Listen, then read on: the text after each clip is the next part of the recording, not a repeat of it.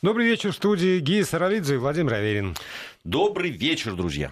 Мы, как обычно, с Гией будем разговаривать о тех событиях, которые нам показались в сегодняшней повестке наиболее интересными с нашей точки зрения.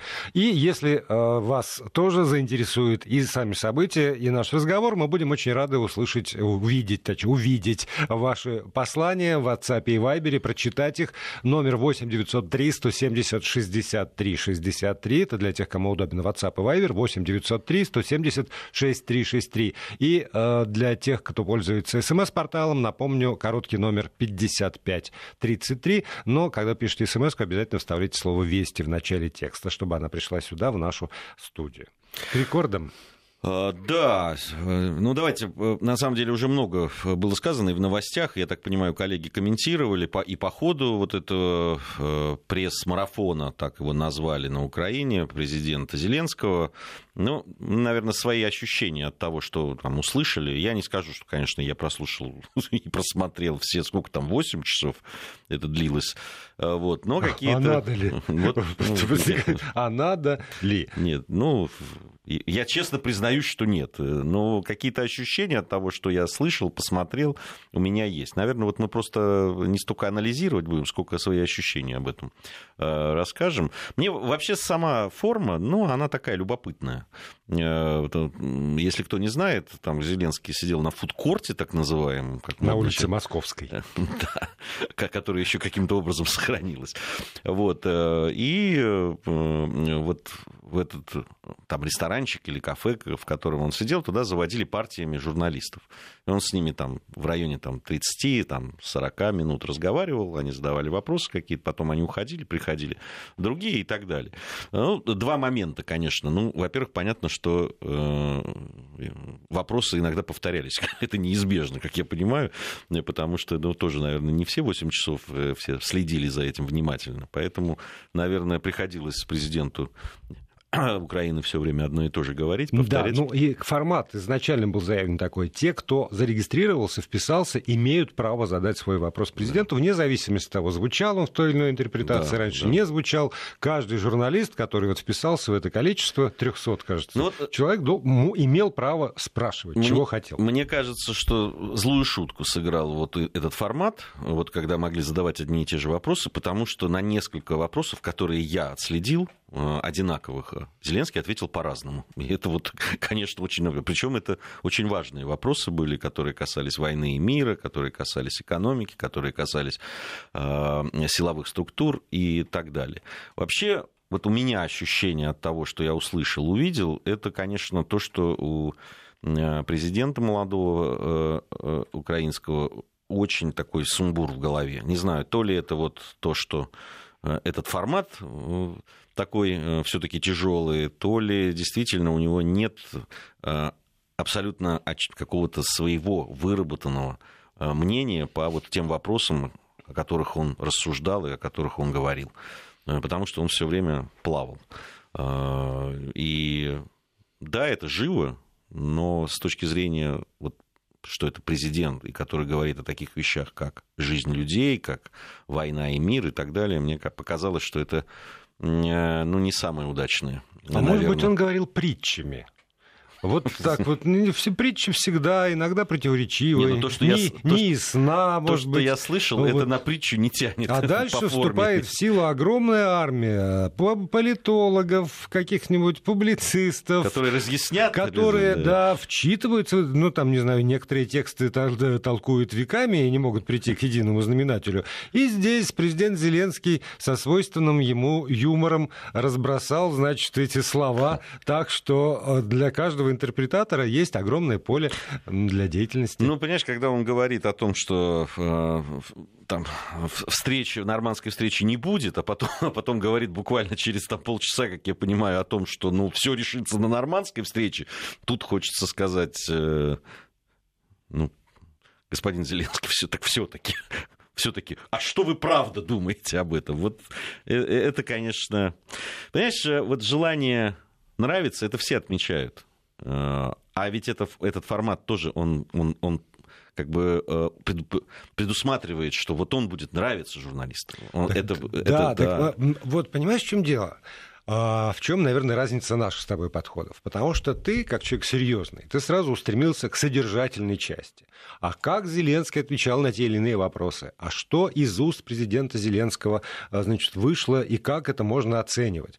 А для меня, э, я еще меньше, чем ты слушал э, эту самую пресс-конференцию, мне с самого начала показалось, что ее главная цель э, была не в ответах на конкретные вопросы, а главная цель этой конференции была вот в самой этой пресс-конференции. Потому что это, знаешь, не э, зал заседаний, это не специально сконструированная какая-то площадка, это не пресс-конференция, где есть ведущий, там, отбор вопросов каких-то, вы сначала... Вы...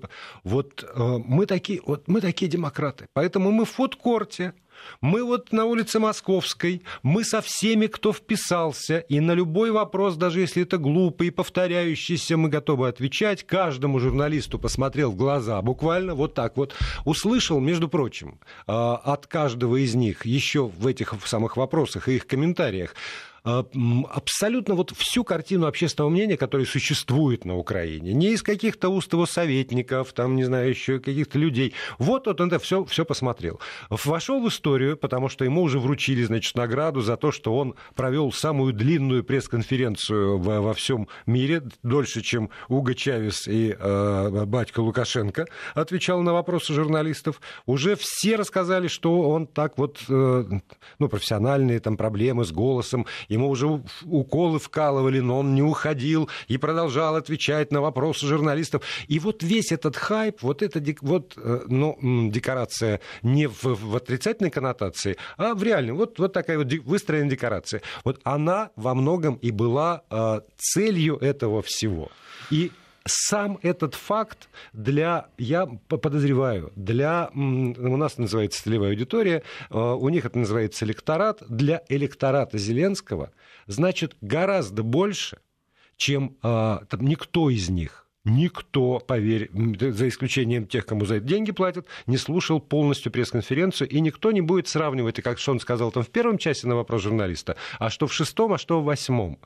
Обычные люди этого делать не будут. Обычные люди запомнят, что наш не побоялся никаких вопросов, любых совершенно нецензурированных, от всех, кто туда пришел, долго-долго отвечал, там, голос свой чуть не посадил, здоровье положил на, на алтарь Украины. Вот это, по расчетам, мне кажется, должно остаться в памяти народной. Э, ну, может быть. Как, опять, ну, мы сейчас... Э, ты вот сказал про декорацию в положительной коннотации, я скажу... Нет, я сказал не положительной, не в отрицательной, просто как, как факт. Вот, да. действительно, декорация. Декорация. А я в отрицательной коннотации тогда. Вот это все декорация, с моей точки зрения. Да, там вот для людей мы сейчас, вот, да, вот посмотрите, я тут жизнь положил, хриплю, э, мне гамбургеры приносят, а я их не ем. Вот, э, так и, даже не есть-то. Ну, я вот, же отвечаю на вопрос. Отвечаю, вот, да, жевать. Видишь, да, вот, вот, это, это, это, это роль надо. А сущность по сути-то.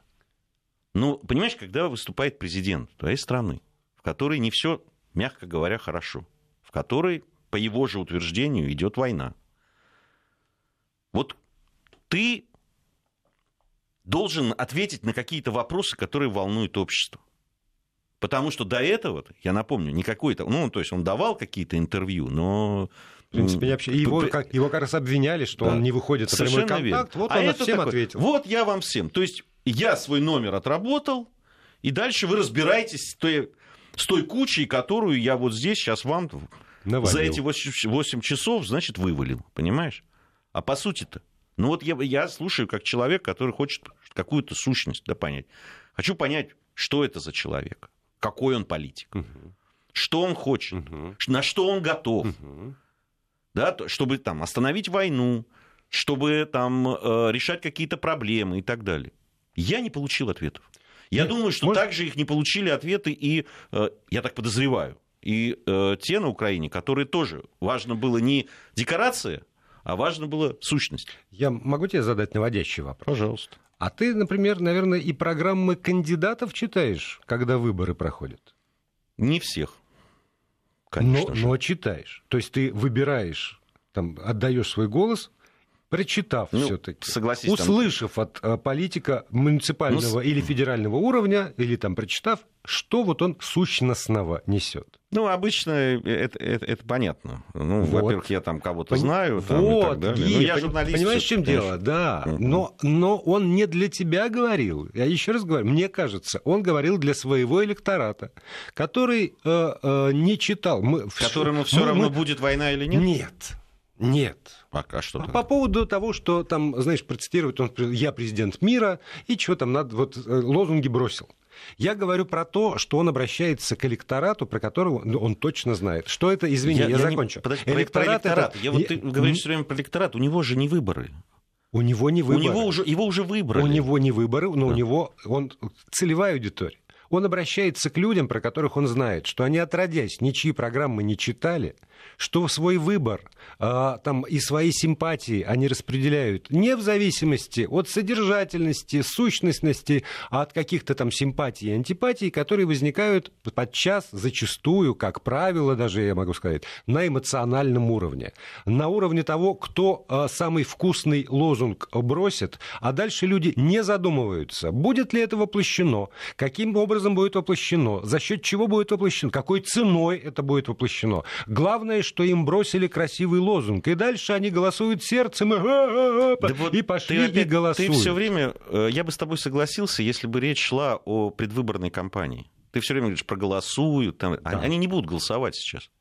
Они сейчас голосовать не будут. Они будут ждать результатов того голосования, которое уже прошло.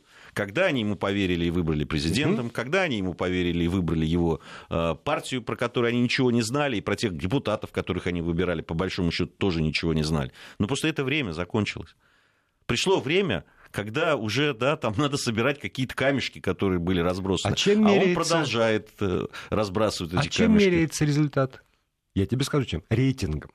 И при- приходят э, социологи, приносят пачку там, бумаг разные социологи, и дальше политик и его окружение смотрят, у нас рейтинги упали, или у нас рейтинги не упали. А это, вот мне кажется, когда люди отвечают, там, доверяете ли вы президенту Зеленскому? Ведет ли он страну туда, куда надо? Это определяется тем же механизмом, который Безусловно. срабатывает во А время голосования. Ему для чего нужна поддержка сейчас? Чтобы что сделать? Ну, Ой, это поддержка для, когда поддержка для того, чтобы стать президентом, понимаю, чтобы проголосовали. А сейчас-то для чтобы чего? остаться президентом, например. То есть не для того, чтобы что-то сделать, что он хочет. Гия. Тогда, ну, Мы, ну, тогда, там, я ну, не знаю, тогда я, о я чем ду- мы тогда я думал, говорим? что я самый большой идеалист. Один... Почему? Я думал, это не- что, Почему? оказывается, А в чём ока- идеал-то? оказывается, ты абсолютно убежден, что люди в политику приходят во всех странах мира исключительно для того, чтобы сделать что-то, а Безусловно. не просто прийти и получить власть и пользоваться этой властью Не- не- и за счет этой власти решать свои проблемы. По-разному. По- Вот я смотрю- по-разному. я смотрю- Ну и такой вариант тоже возможен. По-разному, безусловно. Ну, это, вот я смотрю на Трампа. Ну что, человек не хочет... Он, он что, не хотел власти? Хотел. Хотел какие-то решить проблемы? Не знаю, ну, может быть. Но он же делает практически то, что говорит, то, что говорил, то, что обещал. Это, об этом говорят все.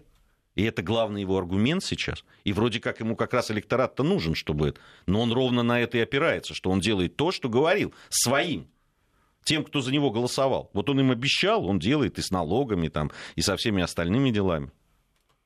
Ну, не, не совсем, не все получается, но все равно с миграцией борется, налоги, э, с налогами решил и так далее. Ну, вот делает, понимаешь?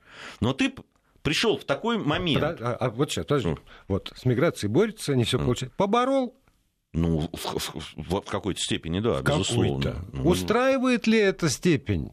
А там Ну, вот сущностно. многих устраивает. А многих не устраивает. Ну, тех не понимаешь? устраивает, кто его- А- а- Я тебе так скажу, по поводу мигрантов не устраивает тех, кто был против Трампа. А вот тех, кто был за Трампа, их устраивает. Вот- вот так тут- он же на них работает, Так понять, вот понимаешь? то- то-то и оно. А Они изначально были за Трампа и продолжают быть за Трампа. Произошло переток а, там, э, людей из лагеря э, демократов, которые его на дух не принимали, в его сторону? Нет, показывают опросы общественного мнения. И тех он все равно не убедил. А он их не убеждал. Ну в том ты вот как? Так, ну... он, же, он же сделал, он же сделал замечательно. Он, он борется в процессе с миграцией, что да. тебя, например, ужасно радует. А, я, а, я, а их, я говорю, что я, да. я а... говорю о том, что он сказал и он делает. И он Меня делает. не, не да, радует да. и не огорчает. Вот, вот просто нет, но так. ты считаешь, что он сказал и он делает. Да, а люди, которые вот его на дух не переносили, ну. они как раз говорят, э, что он и говорил чушь. Да ему... И не делает. Да ему... И от этого все не, не, да он, лучше не становится. Он на них не работает. Он работает на свой электорат. Вот. Он работает на тех людей, на которые, которые там... Он их не разочаровал. Как у Шекспира в Ромео и Джульетте. Ловлю тебя на слове. Сейчас, вот Зеленский работает ровно на свой нет, электорат. Нет, он не, он не делает то, что обещал. Это абсолютно разные вещи. Может быть, потому что он знает, что его электорат не, тем, не той мерой меряет. Нет, это неправда. Люди, если люди не почувствуют э, э, какое-то послабление и улучшение жизни, если да не неправда. будет... Люди не иногда будет не чувствуют в течение 6-10 лет улучшения жизни, а напротив, и ничего с ним не случается. Они продолжают верить тому человеку, за которого они голосовали. Я, я таких случаев э, край... я, я таких случаев практически не знаю, на да? самом деле. Да. Ну, хорошо. Тогда давай сменим тему. Давай. Давай. А, да, извините. Я спрашивал нашу аудиторию на, на всякий случай, впечатлило ли, э, впечатлил ли вас рекорд Владимира Зеленского, э, имея в виду самую продолжительную конференцию в мире среди всех политиков, которую когда-либо кто-либо давал. И, ты знаешь, если иметь в виду аудиторию радиостанции Вести ФМ, то 91% проголосовавших, а их много, э, на этот вопрос ответили, сказали нет. Да, общем, Нет, ну, наша, я, аудитория, я наша аудитория решительно этот рекорд не впечатлил. А я думаю, что а, там не позже, чем завтра, мы обязательно узнаем из украинских СМИ, впечатлил ли этот рекорд э, ту аудиторию. Ну и так, тогда посмотрим. вот посмотрим, как оно и будет. Спасибо всем, кто проголосовал, а мы отправляемся в Сток... Стокгольм. Да. А, премия мира в, в, в Осло, а все, все остальные в Стокгольме. Да. А, сегодня, да, 10 октября, Шведская академия огласила имена лауреатов Нобелевской премии по литературе. А, с какого-то момента, честно говоря, я не очень следил за тем, кому вручают э, премию по литературе, потому что литературы там было мало. Но, на мой взгляд, э, вот э, те две премии, кстати, да, кто не знает, сразу вручили две по литературе за 2018 и за 2019 год, потому что, вы помните, наверное, в прошлом году был скандал там, с какими-то сексуальными домогательствами, разглашением и так далее, и решили не присуждать. Так вот, э, э, судя по тому, кому вручили эти премии за 2018-2019, все-таки Нобелевский лауреат, э, Нобелевская премия по литературе наконец обратилась к литературе, ну, на мой взгляд. И я объясню, почему. Значит, за 2018 год получила польская поэтесса и писательница Ольга Токарчук. Она, кстати, украинского происхождения. И здесь можно было бы, конечно, уловить какую-то вот намек да, на политику и так далее, но э, то, что я прочел, то, что я знаю об этой поэтессе писательнице, в общем... Она уже родилась на территории Польши. Да, она родилась, да, и э, действительно там литературное дарование, литературный талант там, судя по всему, э, действительно есть. А, но еще больше, конечно, меня сподвигло на то, чтобы решить, что э, действительно за литературу дает, это второй лауреат 2019 года, это австрийский писатель Петер Хантке. А, он мало известен э, в России, хотя два его если я не ошибаюсь, романа были переведены и напечатаны. Нет, это польская, это как раз Ханки довольно много переводили и да, печатали. Да, да. У нее при... беглец точно совершенно Да, есть. и две вещи у нее переведены. Сейчас говорят, что будет еще целая россыпь, потому что она получила Э, Букеровскую э, премию в прошлом году. И это, конечно, к ее, интерес к, к ее имени и к ее произведениям сразу вырос многократно. Э, но вот Петр Ханке – это очень интересный человек. Это совершенно человек другого поколения. Он там, первый роман его в 1966 году был напечатан. Он, кстати, известен многим как раз не как литератор у нас, а как сценарист. Да, потому что он и дружит, э, и несколько сценариев к фильмам э, Вима Вендерса писал, в том числе и «Небо над Берлином». Да, такой вещь действительно эпохальная. А, вот. Но э, любопытна другая история. Очень долго Петер Хантке был просто изгоем настоящим. Дело в том, что он еще в 1996 году опубликовал такое книгу, она называлась «Зимняя поездка по Дунаю, Саве, Моравии и Дрине или справедливость для Сербии». И этот цикл очерков был, в которых он призывал западное сообщество изменить свое отношение к войне, которая велась в то время на территории Югославии. Он э, отстаивал то мнение, что Сербия, как правоприемница Югославии, имеет право э, бороться против независимости Косово. И, конечно, его э, такая точка зрения, мягко говоря, поперек, была поперек, поперек всей Европы, да. Да, вот очень резко его критиковали, но конечно, самое... Он в 2005 э, году встречался с Слободаном Милошевичем в Гааге, тоже э, написал об этом. А потом он выступил на похоронах Слободана Милошевича и произнес речь, которая просто произвела там, ну, эффект разорвавшейся бомбы буквально. Вот. Э, она, я прочел эту речь, она действительно невероятно сильная. Вот. И э, после этого его просто начали травить. Его лишили нескольких там, литературных премий, его не печатали, э, но он, вот он не изменил своей точки зрения. Ну, там, в 2008 году он, э, когда давал интервью «Фигаро», и как раз его спрашивали про ситуацию вокруг Югославии, он назвал западные страны мошенниками, и, в общем, абсолютно не изменил своей точки зрения. Поэтому я думаю, что то, что вручили такому человеку, премию э, по литературе Нобелевскую, э, это говорит о том, что никакой политики там точно нет. Ну, ему явно не за поддержку вот, Милошевича вот, дали. После того, что ты рассказал, сомнения у меня появились, но об этом уже после выпуска новостей.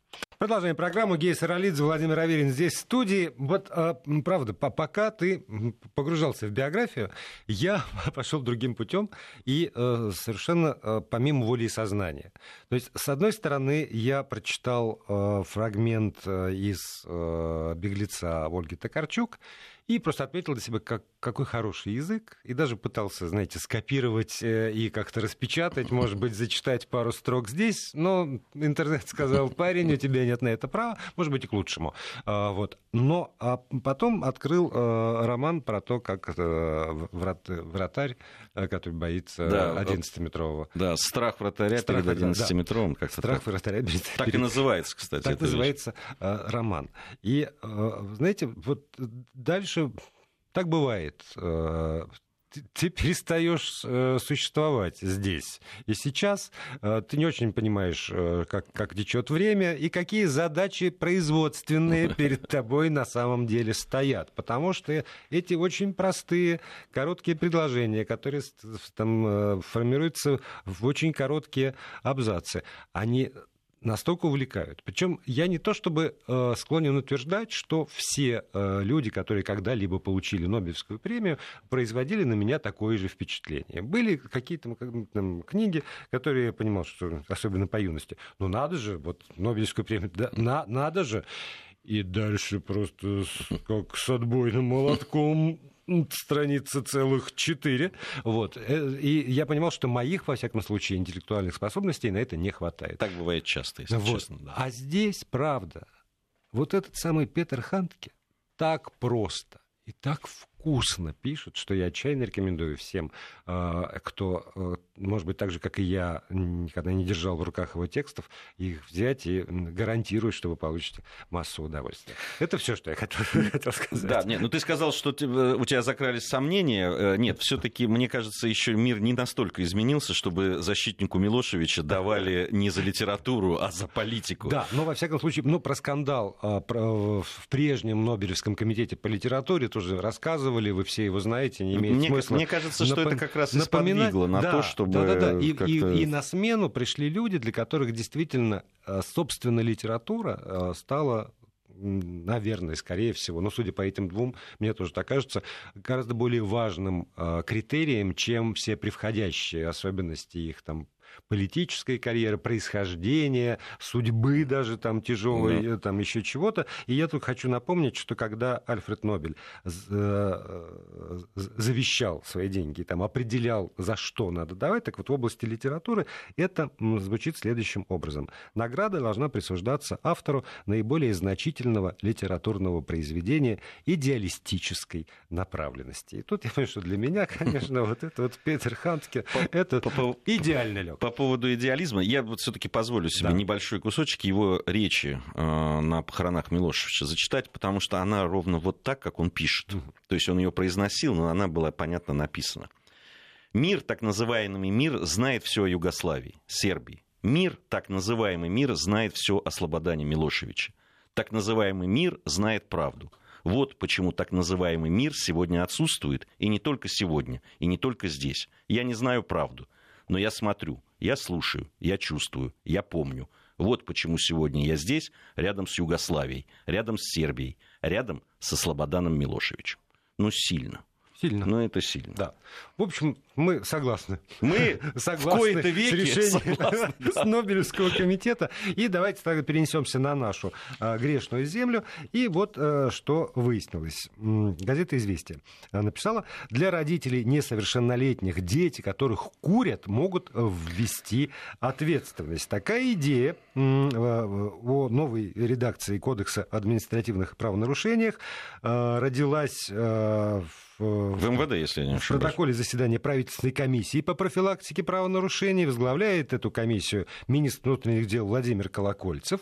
Но тут на него всю ответственность я бы не, не сбрасывал, потому что в 2009 году единороссы в, Госдуме, Роберт Шлегель, если помните, такой человек, вот уже предлагали ввести штрафы для родителей, дети которых курят. В 2014 году о санкциях для родителей курящих детей рассуждали в, в Госдуме Архангельского ну, вот, областного собрания депутатов. Весной уже 2019 года об этом заявляли в Госсовете Удмурской республики, но оттуда пока официальный документ поступил. То есть идея носится в воздухе. Ребенок несовершеннолетний курит его с сигаретой ловят, и это рассматривается как административное правонарушение его родителей. Да, и... там речь идет о предупреждении, ну, как поясняли, угу. там э, речь идет о предупреждении, штрафе или аресте даже на несколько суток. Ну, во всяком случае, сегодня вот норма э, в, в КОАПе, она вообще рассматривает спектр наказаний действительно от э, э предупреждения до ареста на, на 15, э, до 15 суток. И, э, ну, на всякий случай, э, конечно, голосование есть, приложение Вести ФМ. Надо ли, на ваш взгляд, наказывать родителей, если их ребенок человек курит, и два варианта, да или нет. Тут не, не, мы не говорим сажать на 15 суток, ну просто вот чтобы как-то наказывать родителей, если их ребенок курит. Я не знаю, честно говоря. Я помню, как для меня было, ну, правда, в известном возрасте, вот, наверное, в старших классах школы, унизительно, когда я приходил там с гулянок, с каких, ну, гуляли мы в дворе, тогда еще гуляли во дворах, вот, и моя мама как бы приобнимая меня, ну, приобнимая меня, как бы, как бы так носом так делала, вот. Ну, правда, вот я, я помню, как мне было нехорошо от этого. И я думаю, что э, если, если э, молодому человеку вот э, уже от этого нехорошо, то должно ли государство вмешиваться на уровне штрафов, ты знаешь, я, я не совсем... Я, я правда, вот честно, искренне не понимаю, за что штрафовать родителей. Я, Плохой, плохо воспитали. Ну, понимаешь, я, я не знаю, ну вот меня воспитывали, не знаю, плохо или хорошо, но воспитывали. А, я при родителях не курю до сих пор, хотя иногда покуриваю. Не то чтобы я прям заядлый курильщик, но бывает. Но э, вот несмотря на то, что родителям уже за 80, а мне за 50, ну, я как-то вот этого не делаю. И а, уж точно они не могли знать там до 18-19 лет о том, что я курю. Ну, точно. Если бы я курил. Но и они не могли об этом знать. Ну, потому что это втихаря где-то там и так далее. И я думаю, что многие родители даже не подозревают об этом. Вот и плохо. Вот а как они должны Нет, извини, что они, я, они что должны делать? Я сейчас стою на, то, на точку зрения значит, государственника и законодателя. Говорю, и плохо, а потому, потому что родители должны... Я не уверен, что государственник должен стоять на этом. Вот, родители должны знать, а, курит ребенок или не курит, употребляет он чего-нибудь, не употребляет, пьет он или не Хорошо пьет, было бы, что чтобы он пишет в социальных сетях, а с кем он дружит в этих самых социальных сетях. Ребенок должен быть Ты под тотальным контролем. сейчас. Нет. Какие-то вещи действительно ну, Нет. нужно знать, безусловно. Да, не, и хорошо было бы знать. Там это. Я просто понимаю, но на своем опыте шансов у них узнать практически не было, понимаешь? Вот о чем я говорю. Э, то есть такие случаи. Вполне возможно, что у кого-то дети там сидят дома и там просят папу прикурить. Ну, я, я не знаю, насколько это распространено, понимаешь? А это вот можно спросить совершенно отдельно. А, ну, по, по поводу ну, голосования, по поводу наказывать, не наказывать, но у нас есть же вот э, там средства связи, WhatsApp и Viber, смс -ки. Напишите, пожалуйста, а вы, ну, нас слушают в основном родители, я надеюсь, все таки детей меньше, поэтому я не, спра- не спрашиваю, знают ли ваши родители, что вы, что вы покуриваете, а знаете ли вы, уверены ли вы в том, что знаете сейчас, если у вас дети этого возраста, или знали, когда ваши дети были такого возраста, что они курят. Вот действительно, может быть, гей абсолютно прав. Это, это не, не такая невозможная задача. Не, ну, кто-то может, конечно, там, ну, я, я не знаю родителей, ну, нормальных родителей, которые бы застав там ребенка, который, или найдя у него сигареты в кармане, или э, почувствовав запах, который бы, ну, не отругали как-то, да, там, не провели воспитательную беседу и так далее. Ну, это нормальная ситуация. Я понимаю, если вот э, пришли домой, а там э, курят, или видят во дворе, когда там э, ребенок курит, а родители не обращают на это внимания. Но это другая история, правда. Ну и даже... Я, я бы даже подожди, больше... Не, там... А как? А, ну обращают внимание. Да как? Ну это же ну, вот такие родители. Георгий, не кури! Ну, хотя бы так. Да, да ну, обратили. Хотя... Георгий сказал «да» и пошел и снова курит. И ну, что, вот в этом случае уже штрафовать? Нет, я, я про штраф вообще сейчас ну, не вот. говорю. Я, я говорю, ну, я да, допускаю какие-то вещи. Мне, мне кажется, что достойны штрафа а, там, допустим, молодые мамаши, которые вот рядом с коляской, которые везут ребенка и курят. Вот я, я бы их, не знаю, наверное, бы штрафовал, честно Но, тебе между скажу. прочим, между прочим, должен тебе сказать, штраф за перекур на детской площадке составляет от 2 до 3 тысяч рублей сегодня. Эта норма есть в Кодексе об административных правонарушениях. И мамаш, которые приходят на детскую площадку, там, не знаю, либо с коляской, либо отправляют детей в песочницу на горке, а сами замечательно курят на лавке, они сегодня должны по закону быть э, привлечены к ответственности и оштрафованы. Кто-нибудь это делает? Это вот та законодательная норма, по поводу которой кто-то парится вообще кроме э, там, отдельных энтузиастов, э, когда их снимают на, на, на телекамеру, особенно, чтобы потом это все было распространено по, по социальным сетям или в средствах массовой информации. Нет. И вот я, э, я даже, когда читаю подобные инициативы, у меня только вот один первый вопрос, который возникает, их много, но первый возникает, кто этим будет заниматься? Вам для чего вот это? Вам зачем надо прописать это все обязательно в КАПе? Вот для чего? Чтобы потом в случае чего, когда вам очень надо кого-нибудь, значит, оштрафовать на 2000 рублей э, по другим мотивам, у вас было за что зацепиться формально? По каким мотивам? Ну, не знаю, по каким-нибудь, я не знаю, э, но, но кто будет вот, э, исполнять этот закон, следить за тем, чтобы наказание было неотвратимо, потому что именно в этом принцип нашего, понимаешь, законотворчества и законодательства. Неотвратимость наказания для всех, равенство перед законом, вот это вот все мне сейчас рассказывают скажут в той же самой комиссии по, по законотворчеству, которая придумала такие вот изменения внести в КОАП. Я правда, я, я не понимаю ни смысла, ни направленности. Ну, нет, ну, смысл понятен. Да, да, вот, да. Там, Добрые намерения. Намерения есть, там, чтобы дети не курили, а чтобы родители следили за детьми да. и так далее. И выбирается я... самый эффективный инструмент с точки Ой, зрения... Знаешь, я, я, я тебе могу сказать, вот после того, что я, там, мне пришлось увидеть, да, как там в каких-то там, э, ну, так скажем, социально неблагополучных, как у нас принято говорить, семьях, да, в каком состоянии находятся дети, в том числе грудные там, и так далее. А, и, и, и, и что с этим делать, совершенно непонятно, понимаешь? Вот, мне кажется, вот этим бы заняться. Ну, вот когда дети, на мой взгляд, реально находятся просто в опасности, их жизнь, здоровье подвергается будущее, опасности. Да, будущее там, и, и все это. Понимаешь? А у нас какие-то разночтения по этому поводу. У нас там э, в эту семью, понимаешь, там, э, если даже есть какие-то сигналы от соседей там, и так далее, может прийти только собрав весь там, спектр, там должно быть и милиция, представители значит, опеки, соцзащиты и так далее, и так далее. И вот они все вместе только придут, и они все вместе должны решить, можно там, что нужно делать в этом случае. Понимаешь, вот, вот туда бы, вот, вот там действительно проблема. Вот это бы решать. Сложнее. Потому что если э, попытаться прописать решение этой проблемы, то это э, накладывает обязательства на всех. и на, государство накладывает обязательство решать эту проблему.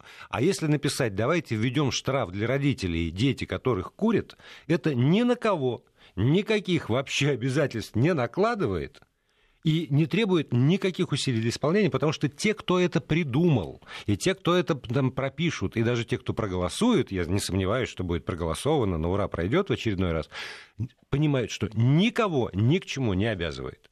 Зато вот что, мы, мы боремся с курением. Да, вот видите, мы за здоровый образ жизни, после этого пошли, перекурили, вернулись обратно. И дальше, значит, за все хорошее против всего плохого.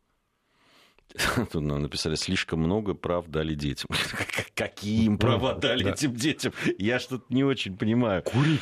Курить, что ли? Никто этих права этого не давал. Вообще-то не должны продавать. Там, ну, правда, я, я не вижу, я не вижу как это действительно может помочь. Вот правда.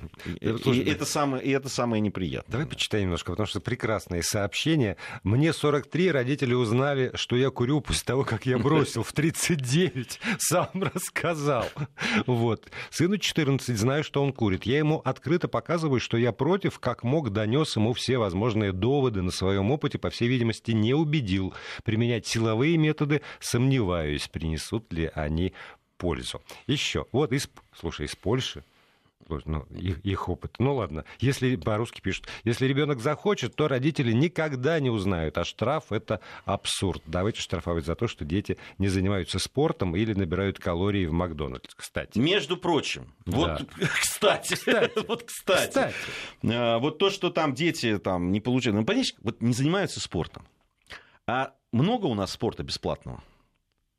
А вот много у нас возможностей э, да, там, э, детям, подросткам себя проявлять, не, не куря и не выпивая где-то по подворотням, а действительно пойти, заняться там и так далее. А кружки у нас бесплатные?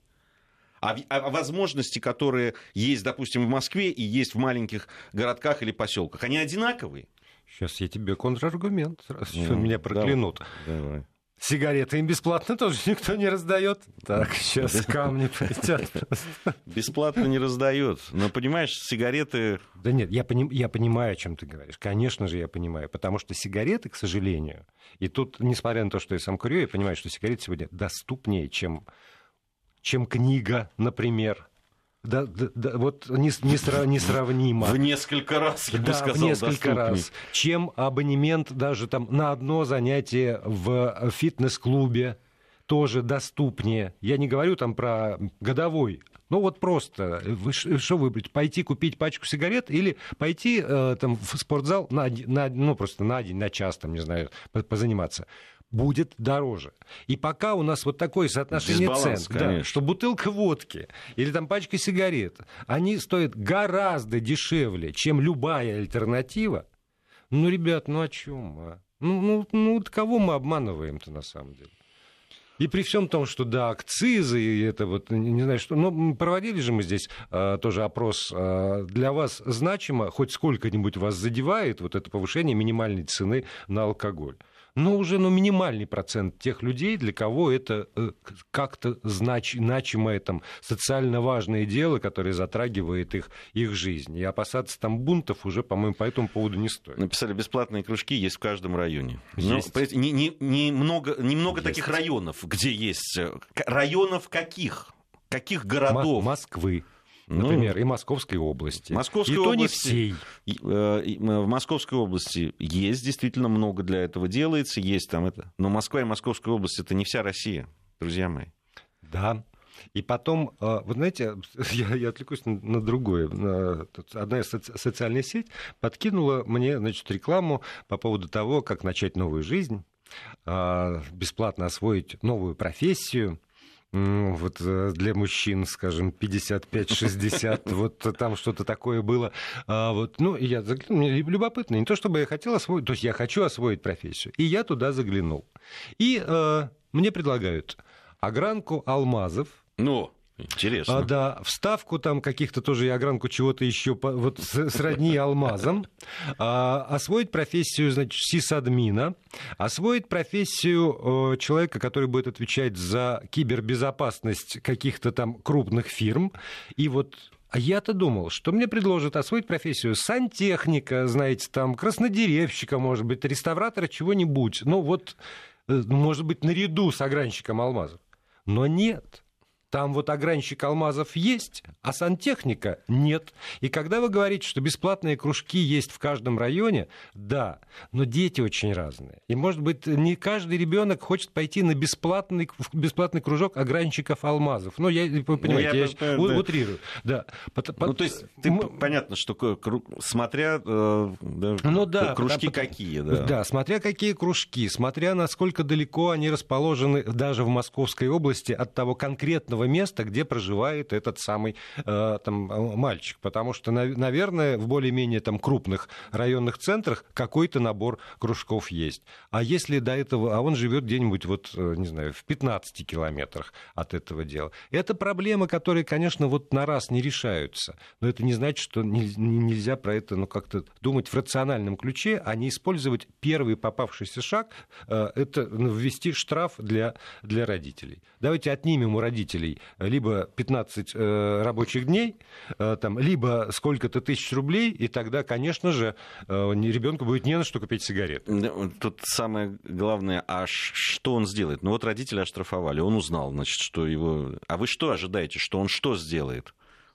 Он его там накажет, побьет, не знаю, да, поставит в угол, Постав... прочтет нотацию. Отправит на, на, ну. на подработку, чтобы возместить ему этот самый штраф. или посадит на кол. Но мы про это завтра, наверное, да, поговорим. Завтра пятница. А, да, посадит на кол, я думаю, у каждого есть э, возможность э, самому подумать, как вообще, как вот это вот все вопросы, как с детьми разговаривать. Но об этом всегда говорим. Спасибо вам.